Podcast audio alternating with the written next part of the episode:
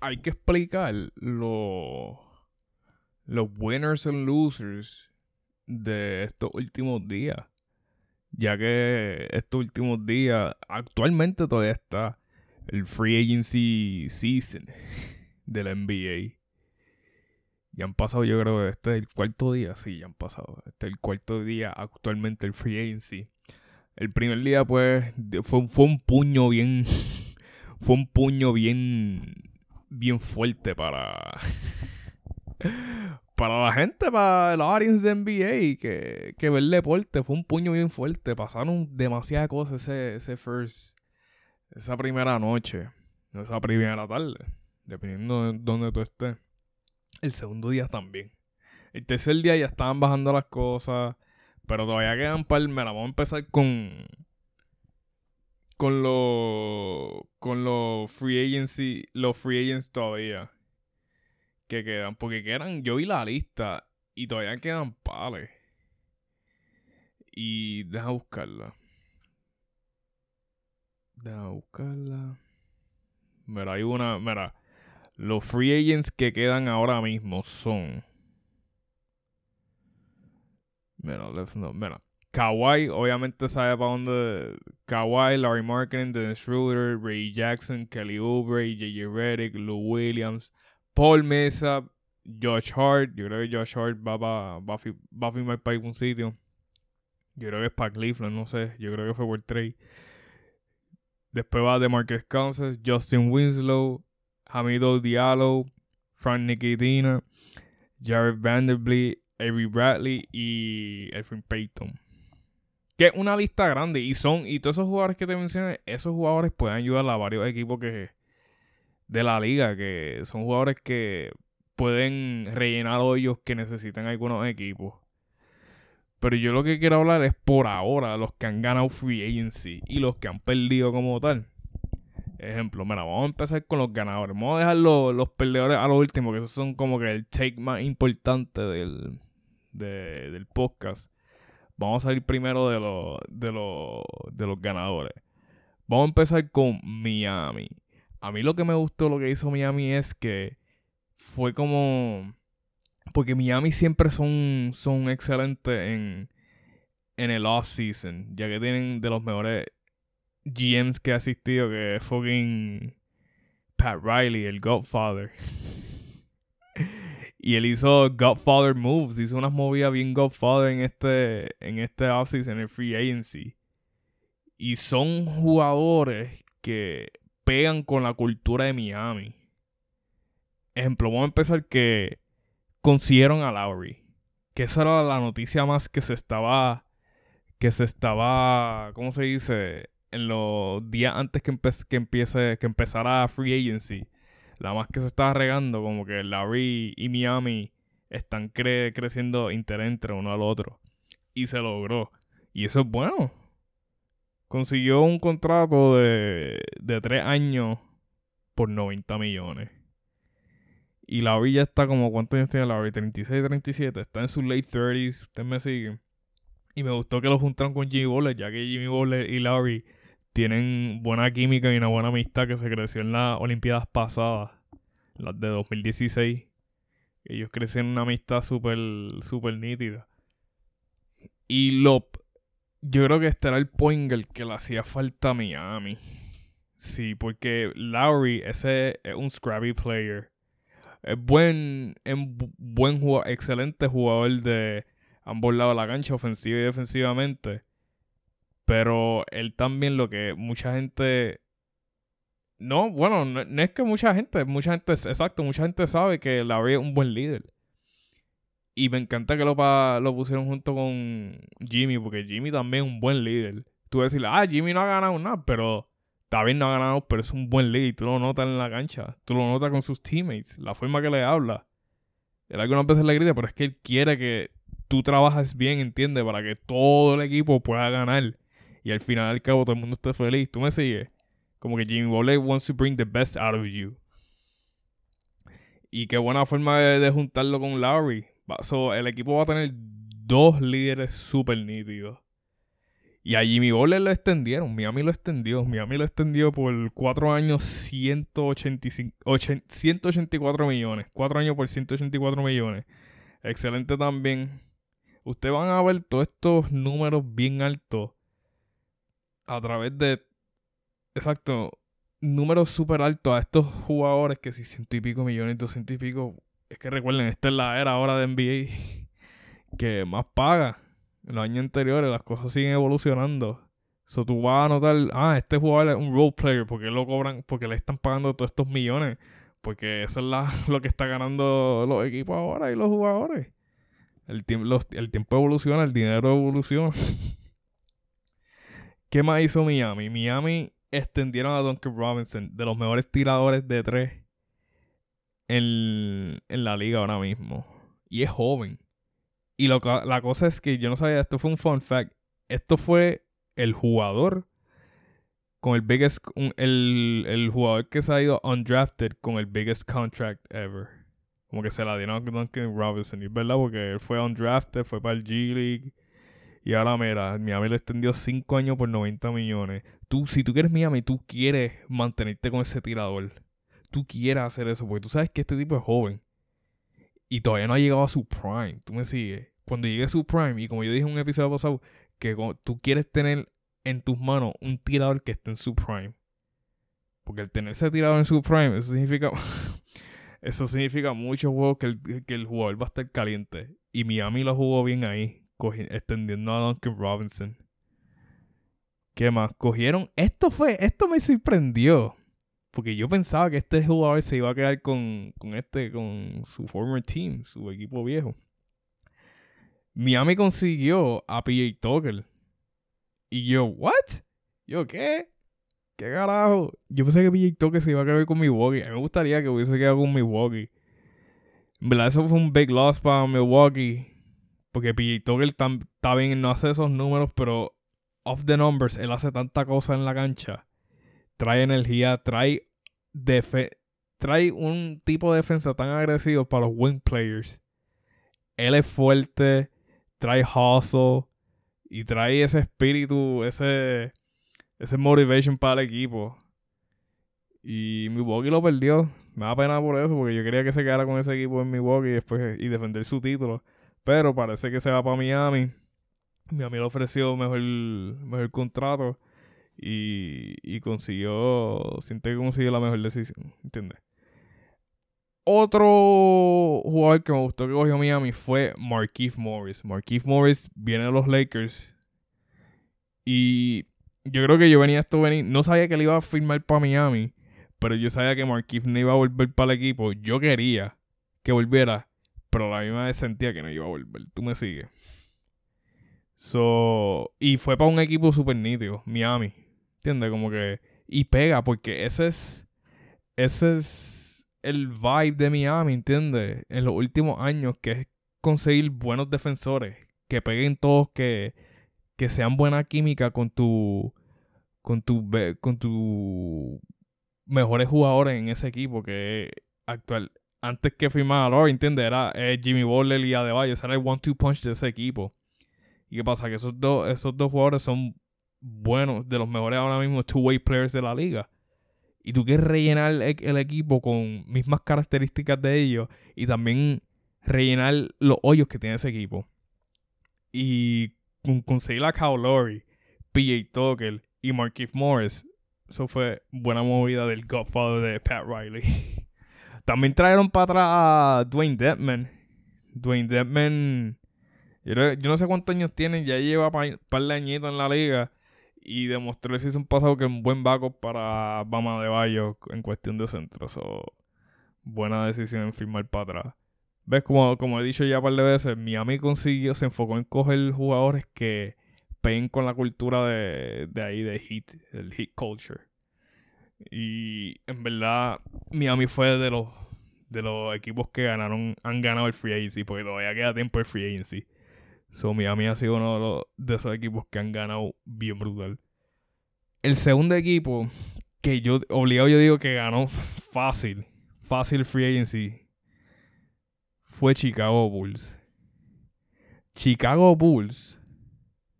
Primero que todo, Chicago se convirtió ahora en un playoff team. Es un playoff team. Y lo digo porque, mira, consiguieron a Alonso. Y coger a Alonso saliendo de ese season pasado que él tuvo, que ha sido el mejor season de su NBA career por ahora. ¿Entiendes? Y ahora mismo, ahora que firmó ese contrato, él se siente más confident todavía. Porque él sabe como que, ah, ok, yo, esta gente me ofreció esta cantidad de chavos porque me vieron que yo yo exploté el season pasado, jugué super nítido, mi juego cambió por completo, mi, específicamente mi jumpa cambió por completo. Chacho, me, me están ofreciendo estos chavos para jugar para allá. Dale. Claro que él va a estar este season super, super confident. Y lo bueno es que lo juntaron con Lavin. Ese backcourt va a estar nítido. De Zach, la, eh, Lavin con, con Lonzo Ball. Porque el problema de Chicago el season pasado era que no tenían, ellos no tenían un two pointer, en verdad. No tenían un floor, un floor general. Y casi, casi el tiempo que utilizaban era cuando tenía la bola de Chicago, era en Lavin. Y Lavin, exacto, Lavin score. Pero él no podía setear la ofensa. So, casi siempre las jugadas eran para Lavin, Lavin, Zach, Lavin, Zach, Lavin. Y no podía setear la ofensa para los otros equipos porque no tenían ese playmaker. ¿Y qué pasa? Consiguieron ese playmaker ahora. Que está entrando su prime. y es Lonzo Ball.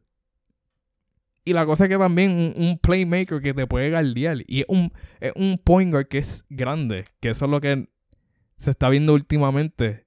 Pero, entiende, muchos point guards están llegando que son altos eh, ¿cuánto mide Alonso? 6'6, algo así. Eso es bueno para tenerlo con un point guard. Porque te puede pillar buenos, buenos guards. ¿Entiendes? Y son fuertes, más fuertes que otros guards. So, me encanta que cogieron a Alonso, mano. Estoy feliz por Alonso. Se va a lucir mejor aquí en este equipo. También consiguieron. Oh my god, consiguieron a. Esto me dolió a mí. Esto me dolió a mí. Consiguieron a.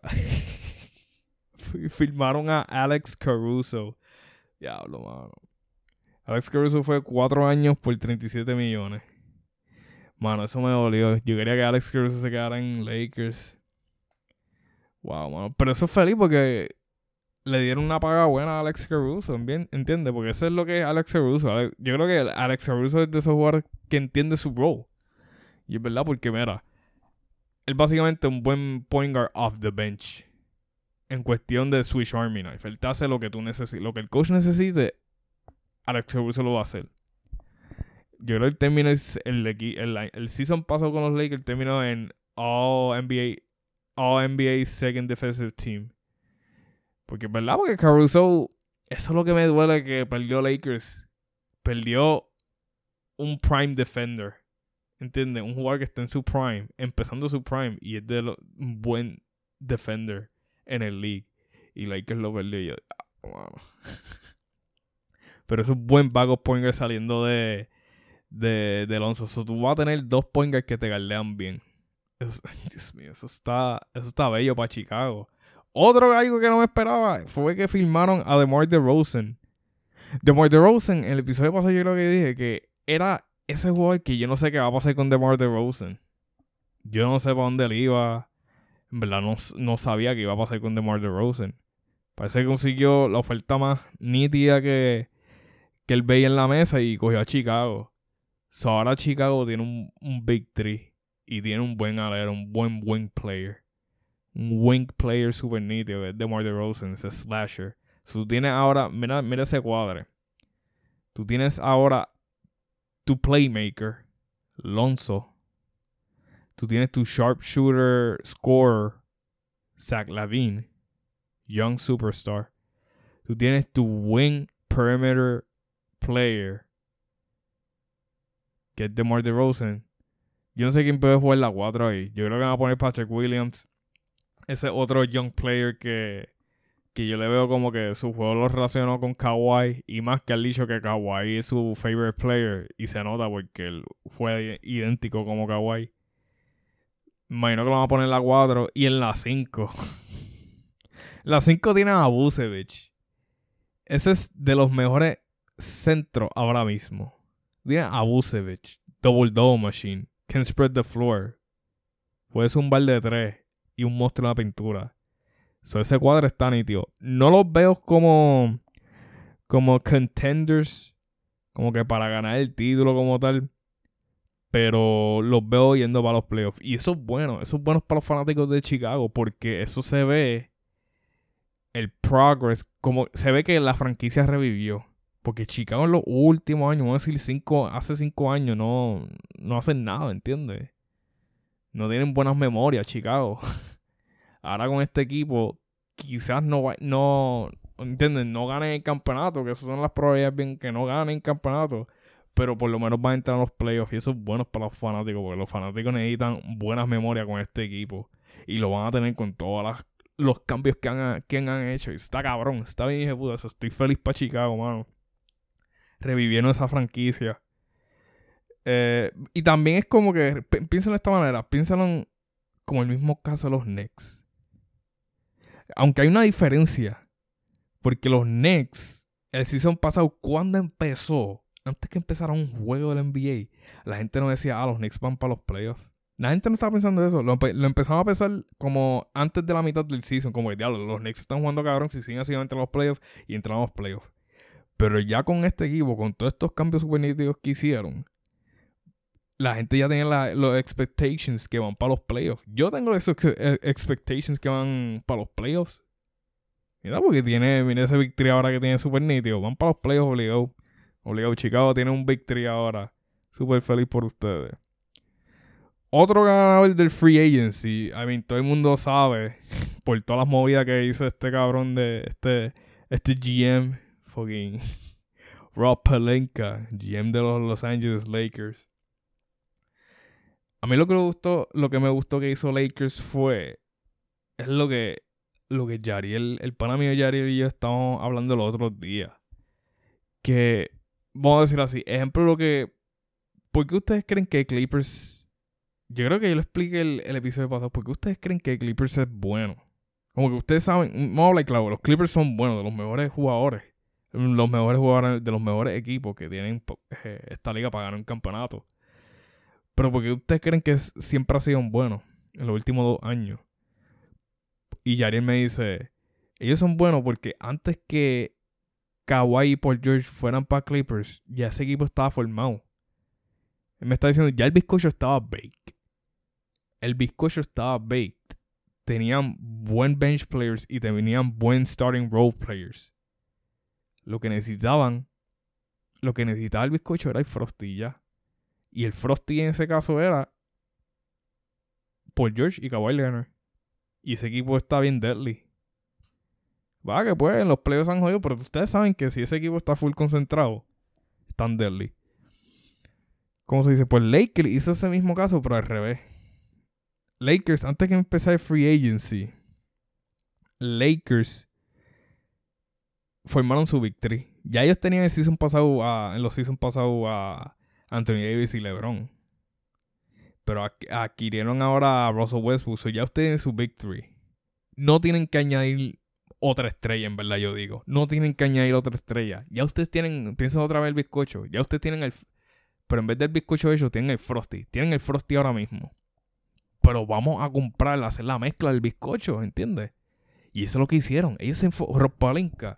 y Ginny Boss se enfocaron en conseguir la receta para hacer el bizcocho y ver que el bizcocho esté eh, well constructed. Perdón. Y lo hicieron porque ellos se enfocaron en conseguir piezas que en verdad necesitaban. ¿Entiendes? ¿Qué era lo que necesitaba mucho Lakers? Lakers necesitaba length, que eso fue lo que lo ayudó a ganar el campeonato. Length. Necesitaba conseguir tiradores y ya. Eso es lo que necesitaban. Consiguieron length con esto me gustó. Y yo solo, y yo, I called it. Yo, yo lo había dicho en episodios pasados. Consiguieron, ¿entiendes? Como que consiguieron a Howard para atrás. Dwight Howard va a volver para los Lakers. Súper nítido. Yo sabía, I called it, I called it. Yo sabía que había interés entre ellos. La razón que él se fue para Philly y firmó con Philly es que había un hubo una miscommunication, un miscommunication entre ellos y Howard. Pero ahora, sabiendo que ellos dos tenían interés mutuo, viste, Howard firmó. Howard firmó. Y también otros jugadores que eran Lakers también regresaron en un cierto tiempo, que eran Lakers. Trevor Ariza volvió para Lakers. Eh, Wayne Ellington volvió para Lakers. Kane Basemore volvió para Lakers. Jugadores en años anteriores que eran Lakers volvieron este season, regresaron. Y esos jugadores que yo te mencioné todos, Howard, Ariza, Ellington y Basemore, tú vas a decir, ah, pero esos jugadores son viejos, mano, como que... Pero lo bueno es que son jugadores viejos, pero que entienden su rol. Y que en los últimos seasons se han mantenido súper consistentes en el rol que ellos juegan. Porque Dwight Howard es de esos jugadores. Howard se ve igual desde. Yo, yo te puedo decir que como cuatro años corrió. Se ve igual. Es el centro. El tipo tiene 36, 35 años. Y es el centro más. Más, más rip que se ve. So Howard está en perfectas condiciones. Howard es un jugador que te va a hacer fácil. Como 8 o 7 puntos y 9 rebotes en un juego. Con la cantidad de minutos que le dan. Imagínate si le dan más minutos. Ay, bendito, Doble, doble fácil todas las noches. So, me encanta que trajeron a Howard y eso va a ayudar a Anthony Davis en la pintura en cuestión defensivamente. Que eso era una de las debilidades que Lakers tenía el season pasado. Y con tener Howard, eso ya es un game changer en cuestión de defensa en la pintura. Un game changer. Y ya que Howard también tiene buena química en la cancha con LeBron, en el año que ganaron el campeonato, pues era obvio traerlo para atrás. So, qué bueno que, trae, que Howard volvió para los Lakers. Él puso en su Instagram, eh, eh, ¿cómo se dice? I'm back. Y puso hashtag I want my damn parade. que más Arisa, man, en Arisa, lo que es Arisa, Ellington y Basemore. Entre esos tres, lo que me gusta es que, mira, son tiradores, son 3D guys que te pueden defender, son wing players. 3D guys. Arisa alto, lanky, ¿entiendes? Yo creo que de 6, 6, 8, 6, 9, lanky, tiene buena jumpa de 3. Ellington, Ellington vino, yo creo que Ellington se ha, mantenido, es, obviamente sabemos que Wayne Ellington es un tirador, un sharpshooter, pero en los últimos años se ha mantenido de una forma tan consistente en cuestión de su tiro. Yo creo que en los últimos tres seasons él se ha mantenido en 40% de triple. Y eso está, está cabrón. está hija puta. Y Basemore, Basemore es un buen 3D guy. La gente no habla mucho de Basemore. Basemore es un buen 3D guy.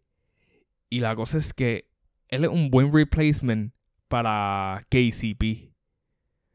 Porque él tiene el mismo juego que KCP. KCP es más joven, entiende, y más ágil. Pero Basemore es más consistente de 3 que KCP. O el mismo, la misma, yo creo que es menos consistente de tres. O el mismo, la misma cantidad, no sé. Pero ¿qué pasa? Es mejor, es un mejor defensor que KCP. Y lo digo de la forma porque él es más grande que KCP. Yo creo que por dos, dos pulgadas o tres. Más grande que KCP y su wingspan es más grande. Yo creo que tiene un wingspan de 7 pies. Entiendo, una cosa estúpida así.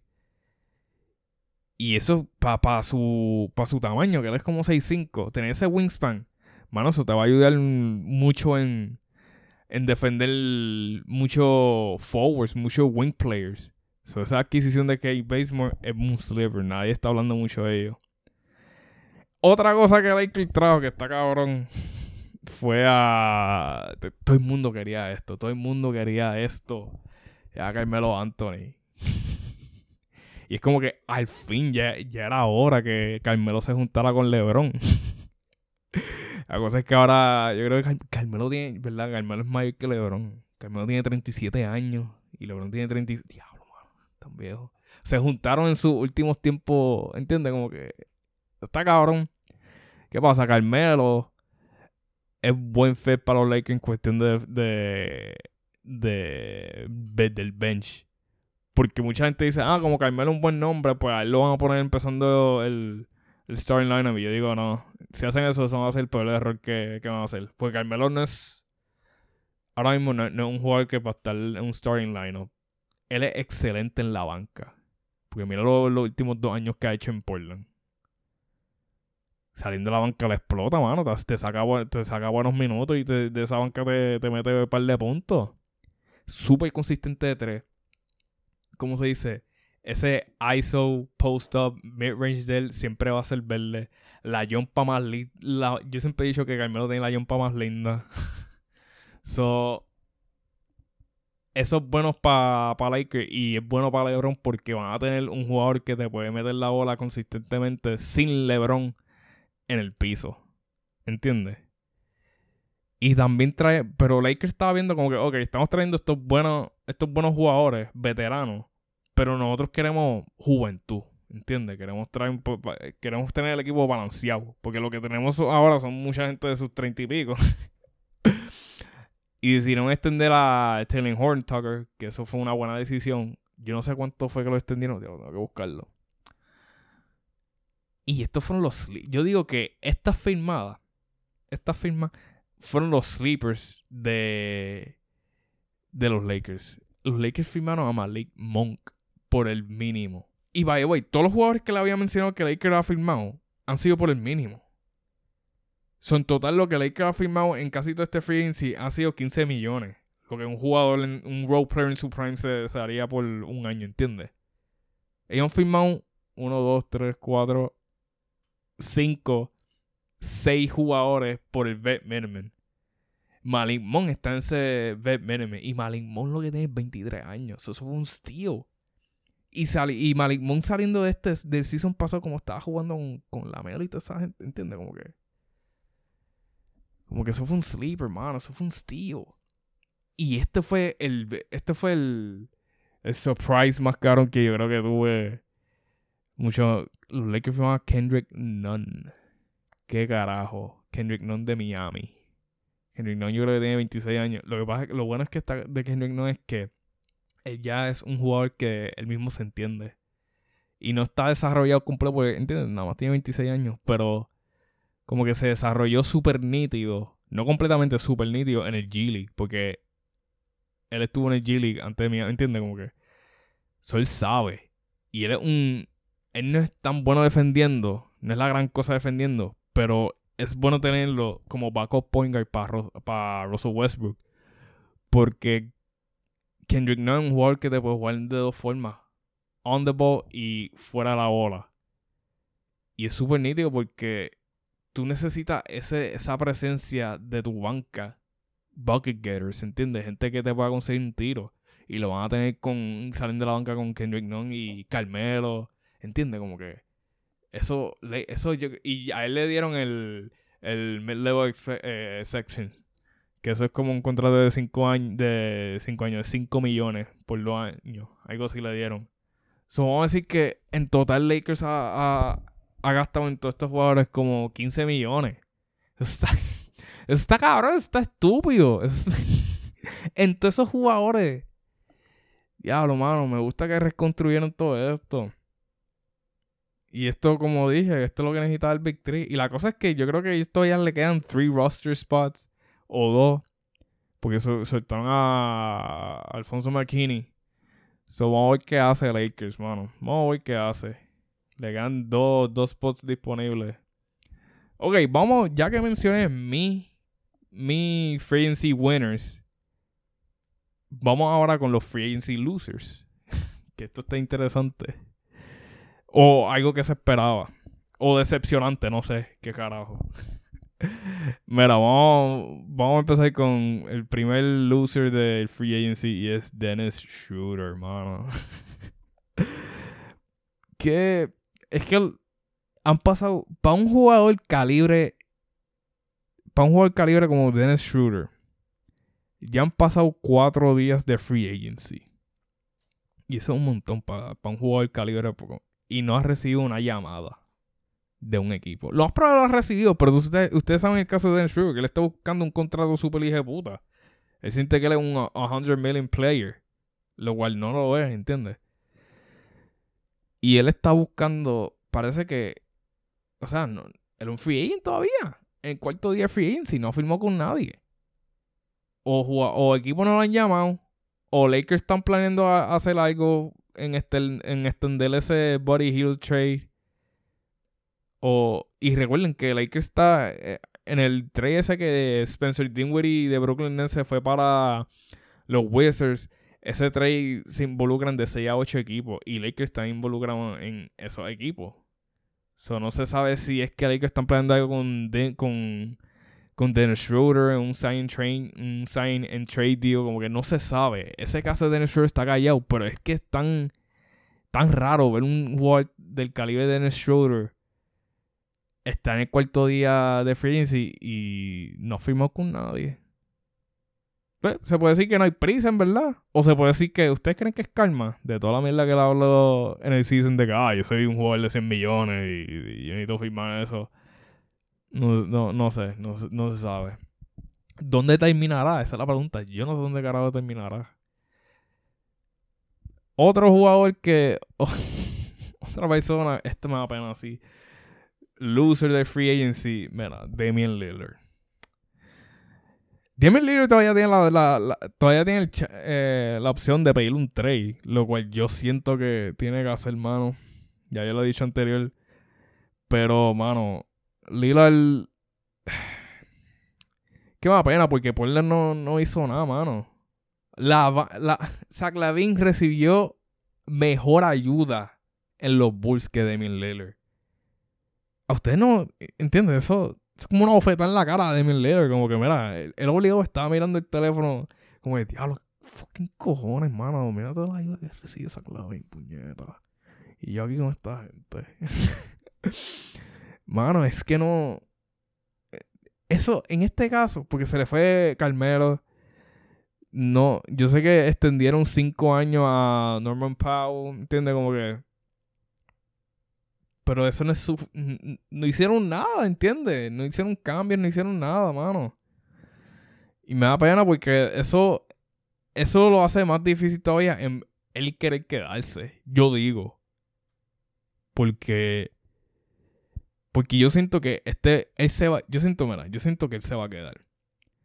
Pero yo siento que este va a ser como que el último año que él va a tener de prueba con la franquicia, como que vamos a ver si ustedes hacen algo. Este va a ser mi último año con ustedes. Si ustedes no hacen nada, yo voy a pedir un trade. Yo me voy.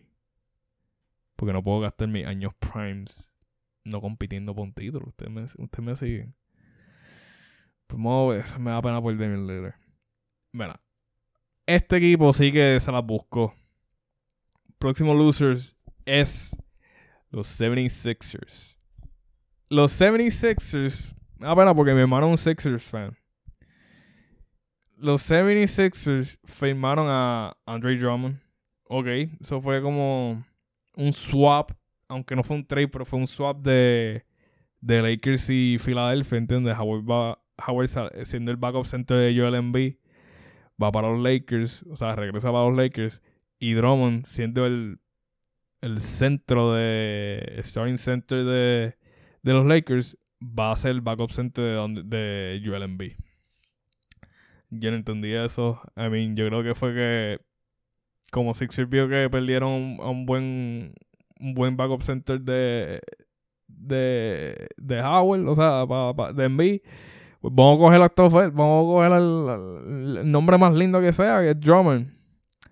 Y es funny porque Drummond y, How y Joel Embiid eran como que medio rivals, como que se tiraban uno al otro y Joel Embiid le tiraba a él por Twitter se lo vacilaba y todo eso. Y, y fue bien funny, El video es como que ellos eh, saludándose en el gimnasio de, de, Practice Facility de Filadelfia. Como que Envy estaba ahí y lo saluda como, eh, ¿estás bien?